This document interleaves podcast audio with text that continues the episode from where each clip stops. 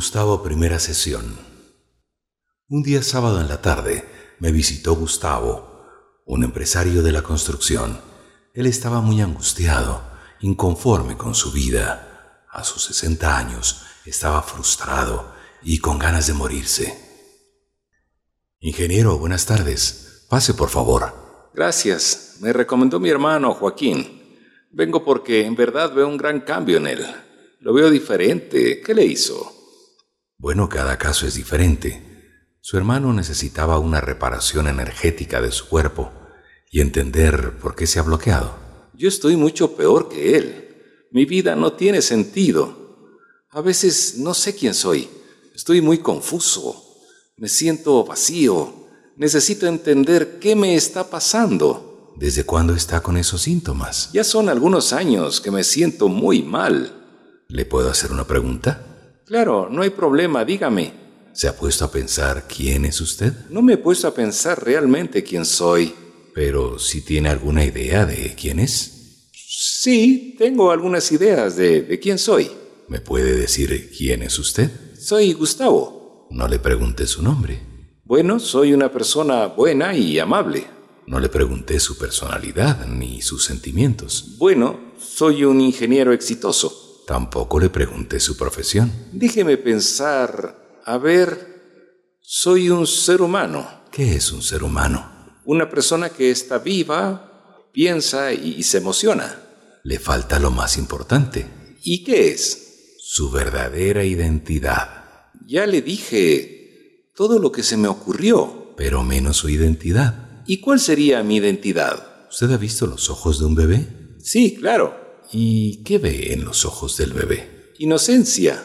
¿Ve algo más? No, no veo nada más. En los ojos de un bebé se ve tranquilidad, se ve amor, se ve luz en su interior. Como usted dice, inocencia. Y si le digo que ese niño es usted, ¿qué diría usted? Imposible. Yo soy un adulto, con el criterio formado. Es en lo que usted se ha convertido pero en su interior está ese niño que acabamos de analizar. Puede ser. A veces me siento como un niño. Yo le dije a usted que no es su personalidad, ni su nombre, ni su profesión. Entonces, ¿quién soy? Otra pista le voy a dar. Nuestros abuelos nos decían que los ojos son la ventana del alma. ¿Se acuerda? Sí, siempre decían eso mis abuelos, sí, sí me acuerdo si nuestros abuelos nos decían eso? Ahora dígame, ¿quién es usted? No lo puedo creer. Vendría a ser un alma. Exacto, un alma espiritual con mucho poder, que hoy tiene un cuerpo físico. Qué interesante ese análisis. El alma tiene un cuerpo físico. O sea, yo tengo un cuerpo. No es al revés. ¿El cuerpo tiene un alma? ¿Me puede decir dónde está esa alma? Muchas veces he escuchado que el alma está en el corazón. ¿Y qué hace el alma en el corazón? ¿Se ha puesto a pensar? ¿Ahí vive? ¿Pero qué hace? ¿O solo está en el corazón durmiendo? Puede ser algo parecido. Simplemente está ahí. En este momento estamos conversando, ¿verdad? Sí, estamos conversando. ¿Quién es el que está conversando conmigo? ¿Quién es el que me está viendo? ¿Usted o su cuerpo? Yo, yo estoy conversando con usted. Yo le estoy viendo. ¿Usted es el que me está entendiendo o es su cuerpo el que me entiende? Yo le estoy entendiendo lo que me dice. Entonces, ¿quién sería usted? ¿El alma o el cuerpo? El alma. Para que me entienda mejor, le voy a dar un ejemplo. Dígame. ¿Usted tiene auto? Sí, claro que tengo. No solo uno. ¿Usted le dice a su auto ¿Que le lleve a su oficina? No, eso es absurdo. El auto no tiene inteligencia porque es un auto, es una máquina. Exactamente. Nuestro cuerpo también es una máquina. Nosotros conducimos esta máquina llamada cuerpo. Ya le entendí. Nuestro cuerpo sería un vehículo. Exactamente. El vehículo que nosotros manejamos. Pero me queda una duda. El cuerpo tiene deseos. A veces me pide tomar licor, comer mucha carne, tener sexo. ¿Qué pasa con eso? Nada. El alma está experimentando esas situaciones El que tiene el deseo es el alma, no el cuerpo. Es como que su auto quisiera que le hagan un ABC del motor porque se siente cansado, o que le laven la carrocería porque se siente sucio, o su auto quiera irse de paseo porque conoció a una hermosa camioneta. O sea, el que tiene el deseo es el que maneja el auto. Exactamente. O sea, usted. ¿Por qué dicen que el cuerpo tiene deseos? El ser humano busca culpar a alguien. En este caso le quiere culpar a su propio cuerpo de lo que el alma hace. Tenemos que ser responsables de nuestros propios actos causados por los deseos. O sea, todo lo que yo hago es porque lo quiero hacer. Correcto, es así. Si una persona acepta esta realidad, podrá contrarrestar sus propios deseos. El entendimiento es el primer paso para liberarse. Después de la terapia energética, usted va a quedar muy bien. Pero si me entiende lo que yo le estoy queriendo decir, va a estar mucho mejor porque lo va a poner en práctica, luchará contra sus propios deseos, sin culpar a su cuerpo. Ya le entiendo, solo depende de mí, no de otra persona. Exactamente. Recuerde que su verdadera identidad es espiritual. Usted es un alma muy poderosa.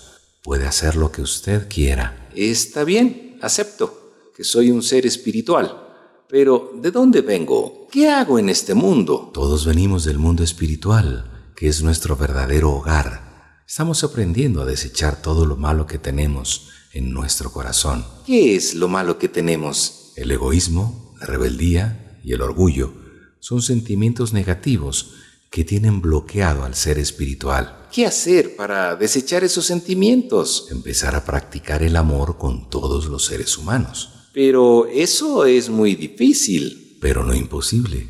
El amor incondicional es el verdadero camino para que las almas evolucionen en este mundo material. Yo sí amo a los demás. Pero con condiciones. Yo amo a mi familia. Pero con condiciones. Siempre queremos algo a cambio. Pero eso es normal. Pero no es natural. El ser humano se acostumbró a dar para recibir ¿Usted ama a su esposa? Por supuesto que sí. ¿Y si su esposa no le querría?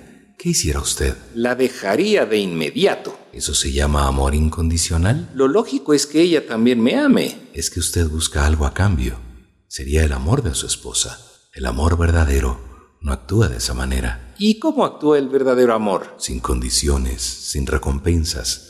El amor incondicional simplemente ama todo lo que existe en este mundo incluido las razas humanas. Eso es demasiado duro de practicar. Todo es difícil, pero no imposible. Para eso estamos en este mundo tan complicado. Súper complicado. Pero como usted ya sabe que es un ser espiritual, se le va a hacer fácil descomplicarse. Tiene el poder para realizar cualquier cosa. Gracias por la aclaración. Pero, ¿qué hago con mis problemas? Yo sé que la sociedad nos presiona nos exige a competir con las demás personas. Sin darnos cuenta, caemos en una guerra mental, emocional y física. La consecuencia de esta competición son las enfermedades. La sociedad nos dice qué debemos comprar, qué debemos comer, cómo vestirnos, a dónde ir, qué consumir a través de los medios de comunicación. Ingeniero, mi pregunta es, ¿con quién está compitiendo? Sin darnos cuenta lo hacemos. Yo no compito con nadie. Todos en la sociedad compiten de una u otra manera. Dígame, ¿con quién compite? Ok, le voy a ser sincero. Compito con mis amigos. ¿Quién tiene más que el otro, verdad? Sí, eso es verdad. Si un amigo se logra comprar un auto nuevo, mi objetivo es comprar un auto mejor que ese. ¿Y si uno de sus amigos se compra una hacienda, qué pasa? me tengo que comprar una hacienda mejor que esa. ¿Y cómo se ha sentido compitiendo? Bien, porque sí he ganado en algunos retos. ¿Y cuándo ha perdido? Me he sentido muy mal. ¿Y quiere seguir compitiendo? Por supuesto que sí. Las frustraciones, el no poder llegar a un objetivo material, hace que los sentimientos cambien drásticamente. Como dicen vulgarmente, el alma se envenena. Ingeniero, ¿Qué objetivos no ha podido lograr? Estoy impactado con lo que usted me dice. Nunca pensé que estaba compitiendo realmente. No he logrado algunas cosas que prometí a mi familia. Cosas materiales, me imagino. Sí, algunas cosas que hacen falta. ¿Cómo qué? ¿Se puede saber? Una casa más grande, por ejemplo.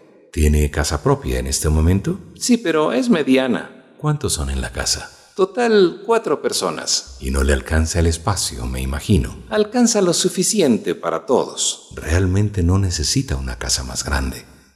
Pero como entró en la competición de sus amigos, el panorama cambia, ¿verdad? Uno de mis amigos ya se va a comprar una casa más grande. ¿Y usted quiere una casa más grande que la de su amigo? Sí, es verdad, eso quiero. ¿Y si no consigue comprar la casa, qué le va a pasar? Lo tengo que seguir intentando. Hasta que se enferme mucho más. ¿Eso quiere? Eso no quiero. Pero eso lo está haciendo inconscientemente. ¿Qué tengo que hacer para no enfermarme? Dejar de competir con sus amigos y empiece a valorar su salud. Tiene razón. Mi salud es primero. Sin salud no hago nada. Lo he comprobado en los últimos meses. Es horrible. No poder dormir, no pensar bien. Tengo un carácter insoportable. La verdad no me da ganas ni de ir a mi propia oficina. ¿Por qué no quiere ir a su oficina? Hay un ambiente muy estresante y no sé por qué. Lo más probable es que también estén compitiendo entre ejecutivos. Pero de eso se trata, de competir. Pero con las otras empresas, no entre trabajadores de la misma empresa. Bueno, en eso sí tiene razón. Cada uno quiere ser mejor que el otro. Uno puede crear maravillas en la mente, pero eso no es real. Es solo teoría. La competición nos traslada al futuro y nos hace creer que ya lo tenemos. Pero la realidad es que en el presente no estoy haciendo nada para lograrlo. Por eso en las empresas no se llevan bien entre trabajadores, porque de una u otra manera están compitiendo. Ya entiendo por qué el comportamiento de mis trabajadores. ¿Cuántos planes a futuro tiene usted, ingeniero? Algunos, a largo plazo. ¿Que le van a dar mucho dinero? Sí, de eso se trata. Conseguir lo que más pueda. ¿Para qué quiere mucho dinero en el futuro? Para vivir mejor y con muchas comodidades. Ojalá se den las condiciones favorables para conseguirlo. ¿De quién depende que se den las condiciones? Me imagino de muchas personas. Que usted no conoce. No las puedo conocer porque es para después de un año. Con esos proyectos a futuro, se siente más tranquilo, ¿verdad? Por supuesto. Es mi esperanza de seguir adelante. ¿Qué está haciendo en este momento para que eso suceda? Nada. Estoy ocupado en otras cosas. Tengo muchos problemas. ¿Y cuándo va a salir de esos problemas? No lo sé todavía. Necesito unos meses para eso. Mire, ingeniero, el futuro no existe. El pasado es memoria. Solo existe el presente. Los seres humanos comparan el pasado con el futuro porque les da miedo el presente.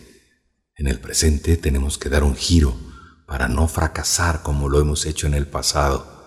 Para tener un presente real, tengo que reestructurar mis ideas, ser más creativo, pedir ayuda a personas que saben más que yo, plantearme planes más alcanzables, más reales, no ilusiones causadas por los deseos. Le estoy entendiendo todo lo que usted me dice. Sí, me da miedo. Mi presente es consecuencia de que en mi pasado hice las cosas mal. Lo reconozco. Mm. Pensé que lo podía hacer todo. Era autosuficiente. Me creía el papá de Tarzán.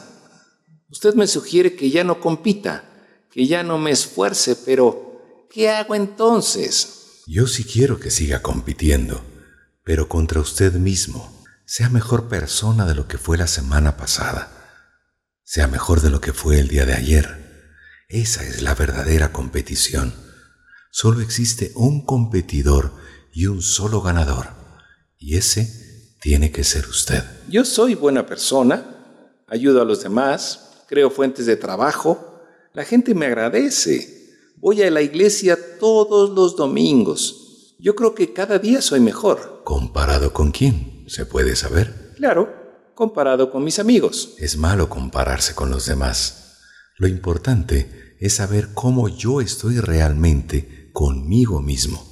Solo usted sabe cómo está en sus pensamientos, sus emociones. Ante los demás siempre ponemos la mejor cara, pero ante la pareja y los hijos sale el verdadero carácter.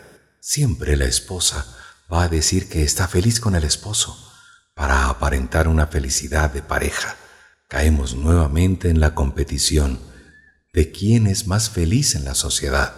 Las personas actúan fuera de la casa, aparentan estar bien para ser un ejemplo de vida ante los demás. La realidad no es así. Cuando regresan a la casa, comienza la batalla.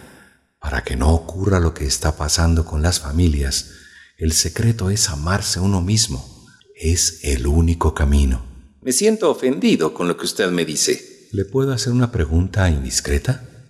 Para ver si es buena persona como dice que es. Está bien, dígame. ¿Cómo está su situación sexual con su esposa? Bueno, ese es un tema muy íntimo para contarlo. Pero es necesario para que se dé cuenta de su situación. Yo llego a la casa estresado, cansado. No me da ganas de sexo. ¿Y qué dice su esposa? Se queja. Me dice egoísta. Me dice que no la quiero. Que tengo otra mujer. No entiendo la actitud de mi esposa. Eso ha hecho que tengan problemas, ¿verdad? Sí, y muy fuertes. ¿Usted está con otra mujer? Sea sincero. Bueno, como estamos entre hombres, Usted me va a entender. Sí, estuve con otra mujer, pero ya no. ¿Y por qué ya no está con su amante? Por muchos factores. No la quería lo suficiente, creo. El factor principal es el carácter. Poco a poco van apareciendo los celos, la prepotencia, las mentiras, y la relación va cambiando. Al comienzo de una relación, el hombre como la mujer dan lo mejor de sí. Fingen mucho para aparentar que son compatibles, que son almas gemelas. Los tres primeros meses son de maravilla. Es como una luna de miel. Después viene lo amargo. Se empiezan a sacar los cueros al sol. Se acaba la relación, ¿verdad? Fue culpa de ella. Por eso se acabó la relación. ¿Por qué traicionó a su esposa? Porque quería enamorarme otra vez. Mire, ingeniero, yo no tengo nada en contra de usted. Estamos conversando. Parte de mi especialidad es también conversar. Los problemas son los mismos. El ser humano es el mismo. No importa el lugar donde esté. Los sentimientos, las emociones son las mismas. Puede variar la forma de pensar, pero eso se debe a su cultura. Las infidelidades están en todo el mundo. El hombre ha hecho que esa actitud sea normal por el machismo. Si las mujeres hicieran lo mismo, ¿qué pensarían los hombres de las mujeres? Fuera terrible. Y si su mujer lo traicionara, ¿qué haría usted? Mi mujer no sería capaz ni pensarlo. ¿Y cómo está seguro de eso? Todo cambia, así uno no quiera. La vida está en el movimiento. Mire, yo hice un estudio muy minucioso acerca del comportamiento humano, en vivo y en directo con más de 8.000 pacientes que yo pude atender en sanaciones energéticas. Las mujeres ya están traicionando a sus esposos, se están desquitando de las infidelidades. Las estadísticas están ahí. La no aceptación de nuestro comportamiento hace que nos encarcelemos en nuestras propias mentes, pensando que estamos haciendo lo correcto. Las mujeres necesitan ser amadas, respetadas, y comprendidas. Hay muchos hombres que lo pueden hacer. De hecho, las mujeres han podido rehacer sus vidas con otros hombres. Como vulgarmente se dice, el hombre busca afuera lo que no tiene en casa, pero también la mujer puede hacer lo mismo. ¿No le parece? Me dejó pasmado. O sea, puedo perder a mi esposa el rato menos pensado. Exactamente. Pero nunca es tarde para rectificar nuestros errores. Reconquiste a su esposa, como que recién la conociera. Invítela al cine, cómprele flores, llévela a un buen restaurante. Hágalo si lo siente de verdad, no como una estrategia mentirosa. Su esposa también es un ser espiritual. Ella va a sentir si le está mintiendo. Las mujeres en general tienen desarrollado el sexto sentido que es la intuición. Me ha hecho reflexionar. Tiempos que no le he dado nada a mi esposa, y ella se merece eso y mucho más. Es una buena mujer. Qué tonto he sido. La voy a llevar de viaje al lugar que ella desee. Hoy mismo la voy a invitar, llevándole un hermoso ramo de flores. No se olvide los chocolates. Tiene razón, casi me olvido. Cuando yo estaba aprendiendo a entender la vida, tampoco me gustó muchas verdades que me dijeron gente entendida en el tema. Yo hice como que estaba nuevamente en la escuela aprendiendo lo que yo no sabía. Acepté la información con mucha humildad y ocurrió muchos cambios positivos en mí. Usted haga lo mismo. Regrese a la escuela. Me va a costar mucho aceptar que estoy equivocado en algunas cosas ya tengo 60 años de edad. Regresar a la escuela no me parece. Es un decir la escuela. Empiece a hacer las cosas diferentes. Analice su personalidad. ¿Qué tiene que mejorar? Las personas nos dicen lo negativo de nosotros. Dígame, ¿qué le ha dicho su esposa sobre su carácter? Me ha dicho de todo. ¿Algo que le ha repetido varias veces? Que soy prepotente y orgulloso. Bueno, ya tiene dos materias que tiene que aprobar. ¿Cómo? Si yo soy así desde muy joven. Usted aprendió a ser como es. Nos programaron desde pequeños y se comienza en el hogar. ¿Cómo era su madre y su padre con usted y sus hermanos? Bueno, mi madre sigue siendo un ángel. Mi padre tenía el carácter muy fuerte. Era bien jodido con nosotros. Simplemente, usted es parecido a su padre. Copió parte de su carácter para supuestamente ser más fuerte. Usted no es así. Esa programación en su mente ha hecho que no sea feliz con usted mismo, que no esté conforme con lo que hace. Usted quisiera ser una persona diferente, ¿verdad? Dio en el clavo. Me adivinó. Eso es verdad. Soy muy parecido a mi padre. He sufrido en silencio y eso nadie sabe, ni mi esposa. Quiero ser diferente de lo que soy. Pero el problema es la gente. Son muy negativos no se comprometen, no les importa nada. La gente es el reflejo de uno mismo, como uno está mentalmente y emocionalmente. Las personas se acercan con caracteres similares. Una persona que toma licor se va a juntar con otras personas que les guste también el licor, porque son dependientes de ese licor. Lo mismo pasa con el carácter. Muchas personas necesitan esa energía negativa para seguir viviendo necesitan ser estimulados por esas sensaciones para creerse superiores a los demás. El ser humano es adicto a algo. Vicio no es solo el licor, la droga, el sexo, también es el carácter. Miles de pacientes me han dicho lo siguiente, me encanta ser como soy. Si cambio me van a ganar en mi competencia. Por mi carácter he logrado muchas cosas. Soy tenaz. A la hora de negociar siempre gano. Lamentablemente sacan pecho por su carácter negativo. Tiene lógica lo que usted me dice. Mis amistades se parecen mucho a mí. Nos gustan casi las mismas cosas. ¿Usted cree que existe realmente una amistad con sus amigos o les une únicamente la competencia? ¿Qué cree usted? Sinceramente siempre hemos competido, consciente o inconscientemente. No hemos compartido distracciones como irnos al fútbol, al cine, a bailar con nuestras esposas, tiene la oportunidad, hacer lo que no ha hecho con sus amigos. Usted proponga, tome la iniciativa, empiece a disfrutar de una amistad simple con sus amigos. Nunca es tarde. Y si ellos no quieren, ¿qué hago? Búsquese otros amigos que quieran hacer esas actividades. Usted va a tener dos grupos de amistades para diferentes ocasiones. Usted lo hace ver tan fácil, tan simple. Si hay como hacer lo que le digo. Cuando uno quiere dar un giro en la vida, hay que experimentar lo malo y después lo bueno. ¿Cómo es eso? Vivimos en un mundo dual, donde existen el bien y el mal, la luz y la oscuridad, lo negativo y lo positivo. Son dos energías que se complementan. Es necesario que existan esas dos polaridades para el aprendizaje de los seres humanos en este mundo material. Todo el tiempo Estamos experimentando la dualidad sin darnos cuenta. La dualidad está en nosotros, en la familia y en la sociedad.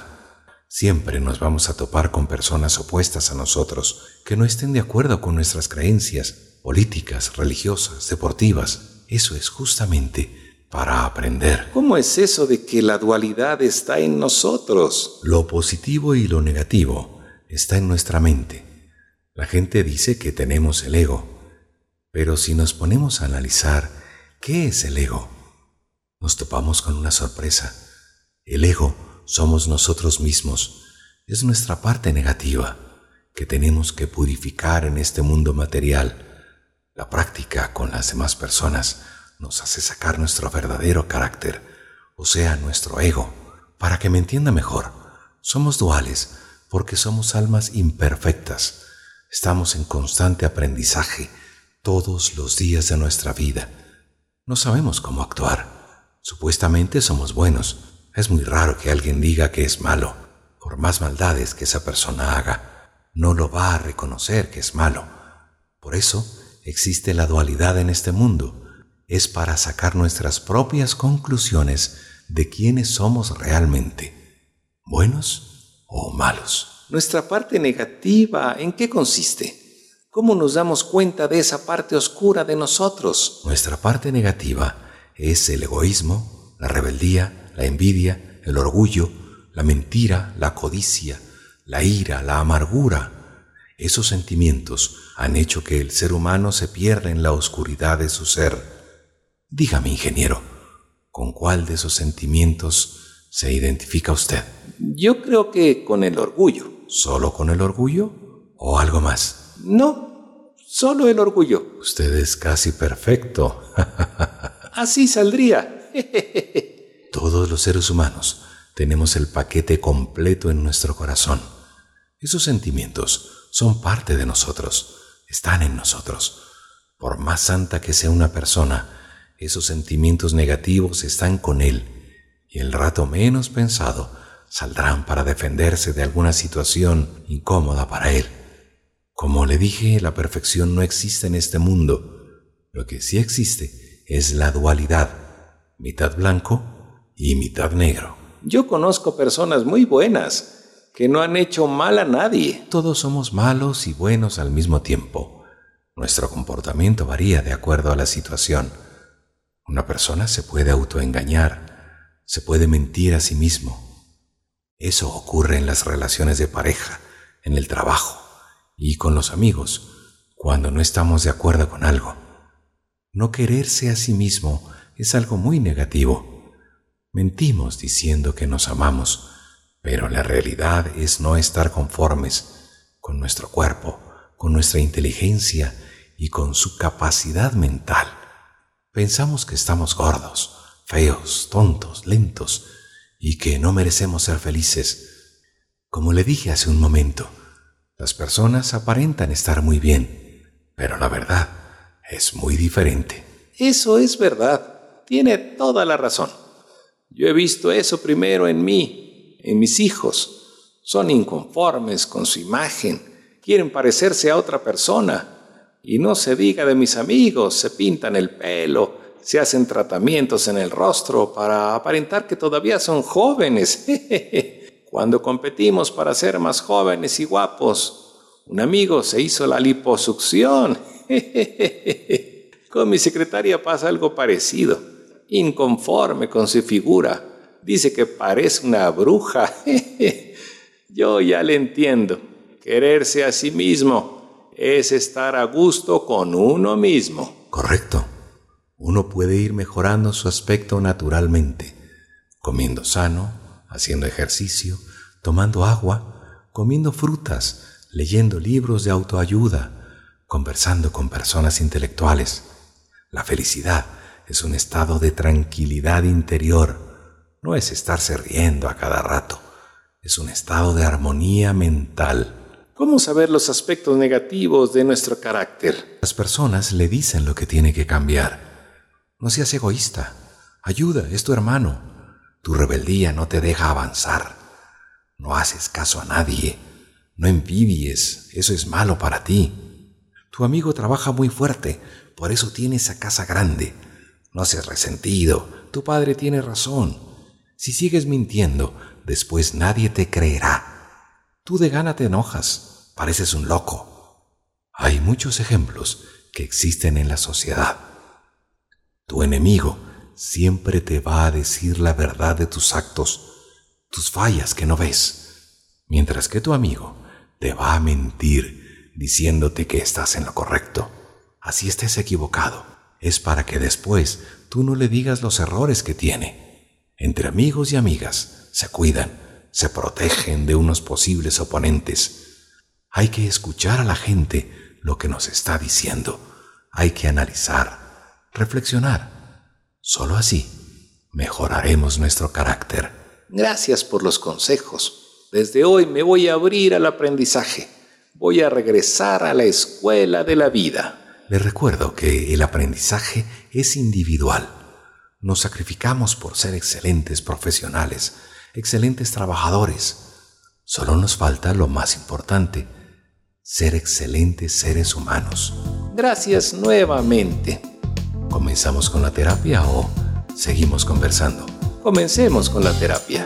La próxima sesión seguimos conversando.